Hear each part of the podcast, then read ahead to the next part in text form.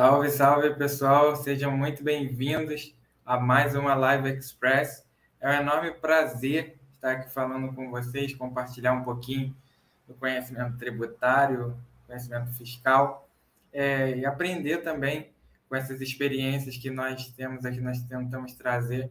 para vocês algumas informações muito úteis para o dia a dia, é, não somente do contador, mas também o dia a dia do empresário brasileiro. É, nós estamos é, em meio a uma jornada é, bastante interessante, tratando sobre as startups, onde iniciamos é, no último dia 8, na terça-feira da semana passada,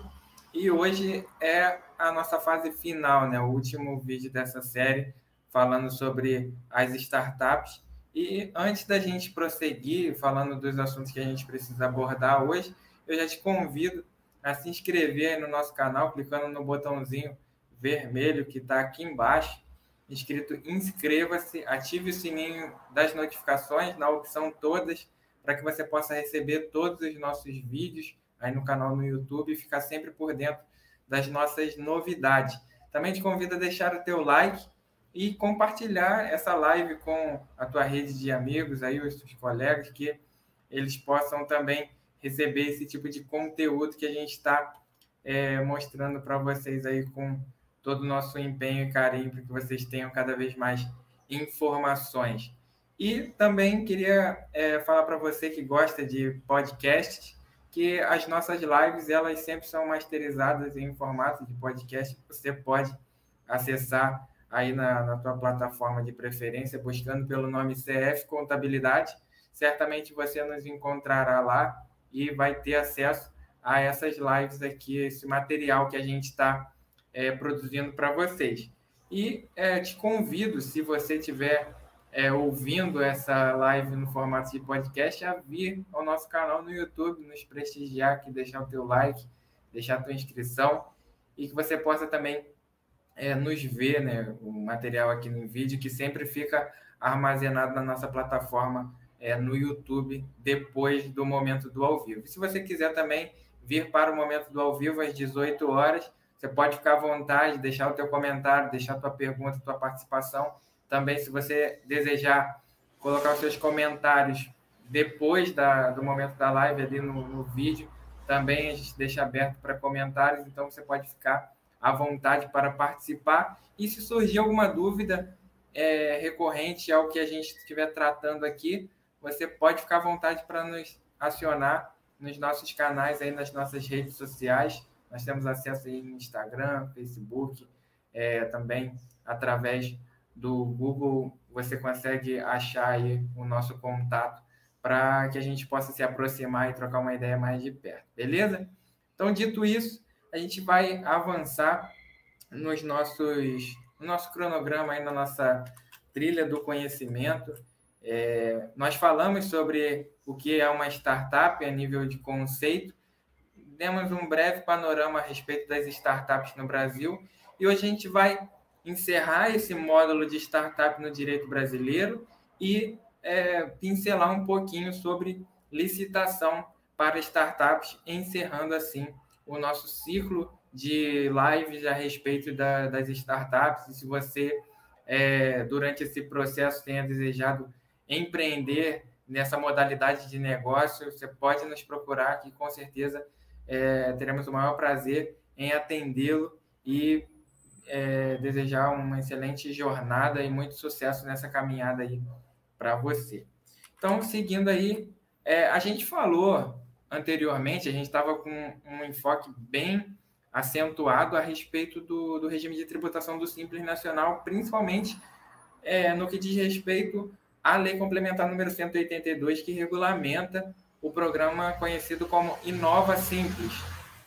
Esse é, programa ele vem ali, é, através da, da lei complementar, ele vem alterar alguns dispositivos para desburocratizar o que já estava no texto legal da lei complementar número 123 de 2006, que regulamenta o Simples Nacional, esse regime simplificado para micro e pequenas empresas. Mas a pergunta que fica, as startups elas podem escolher é, outro regime de tributação? Falando especificamente sobre regime de tributação, há se observar um ponto muito interessante, que é, consiste no planejamento tributário, que nada mais é do que a análise de cenários para verificar qual seria a eficiência tributária, simulando cenários para que é, tome-se a decisão de seguir em um determinado regime de tributação. Em outras palavras, o que é feito na fase de planejamento tributário, que nós orientamos que seja feito antes da iniciação efetiva das operações da empresa, é, é traçado três cenários básicos: um cenário no Simples Nacional, um cenário no lucro presumido, outro cenário no lucro real, observando-se qual gera a melhor uh, performance tributária. E quando eu falo performance tributária, eu não estou é, delimitando a qual gera o menor tributo em termos, é, como é que eu posso dizer, em termos de número específico, por exemplo, um número absoluto, mas em relação à eficiência do que significa o todo da empresa. É, pode ser que a tua é, parte fiscal tenha um, uma tributação um pouco menor a nível de valor absoluto de imposto a recolher, mas a tua parte de folha de pagamento fica num valor estratosférico, estando num determinado regime de tributação. Então, é, a análise, que é, é, eu não vou usar o termo aqui 360, porque existe a análise 360 no conceito das do gerenciamento das organizações, mas não é a esse respeito que eu estou falando, mas estou querendo dizer que uma análise holística de toda a empresa é extremamente importante nesse processo de planejamento tributário para se definir qual regime oferece a melhor performance. Então, dito isso, é, a legislação, no caso que nós comentamos, Lei Complementar número 182, ela não determina uma obrigatoriedade de enquadramento de startups no regime do Inova Simples. Isso é muito importante da gente observar que é algo que a empresa faz por opção entrar nessa modalidade de tributação. Então, a forma como disciplinado na lei pode passar a errônea impressão de que o Inova Simples é sempre a melhor opção para startups, o que, contudo, não é uma verdade absoluta. Pode ser que sim, pode ser que não. Por isso é interessante observar, fazer uma análise completa de todos os fatores que envolvem a atividade organizacional para que essa decisão seja tomada com a maior solidez possível. E aí, dito esses pontos, é, eu trago um exemplo aqui básico. Se, por exemplo, nos primeiros meses ou anos de vida da empresa ela não oferir lucro, por exemplo, que é a realidade da maior parte das empresas, não somente no Brasil, mas no mundo. Todo empreendimento ele é, é raro você ter um caso dele oferecer lucro logo no primeiro ano. É, são raros os exemplos em relação a isso, porque há necessidade de um investimento, um aporte de capital aí é, para que a empresa comece, então, inicie o seu ciclo de vida e entre na fase de, de crescimento e maturação, para começar a gerar lucros ou alcançar o ponto de equilíbrio em uma é, linguagem um pouco mais técnica. Então, se nesses primeiros meses ou anos a empresa não oferir lucro, ainda que tenha um faturamento razoável, não há motivo para que ela realize o pagamento de tributos por meio do Inova Simples, sendo mais benéfico optar pelo regime do lucro real, por exemplo. Porque é, quando a empresa ela comprova prejuízo contábil, ela não tem a incidência de imposto sobre a renda, uma vez que é, não houve renda contábil ali, do ponto de vista da análise de que não há lucro a ser tributado. Então, essa é um, uma análise interessante, uma vez que, é, mesmo não tendo lucro a ser tributado, é, no sistema do Inova Simples, a empresa pagaria tributos em cima do seu faturamento. Perceba, que é uma análise de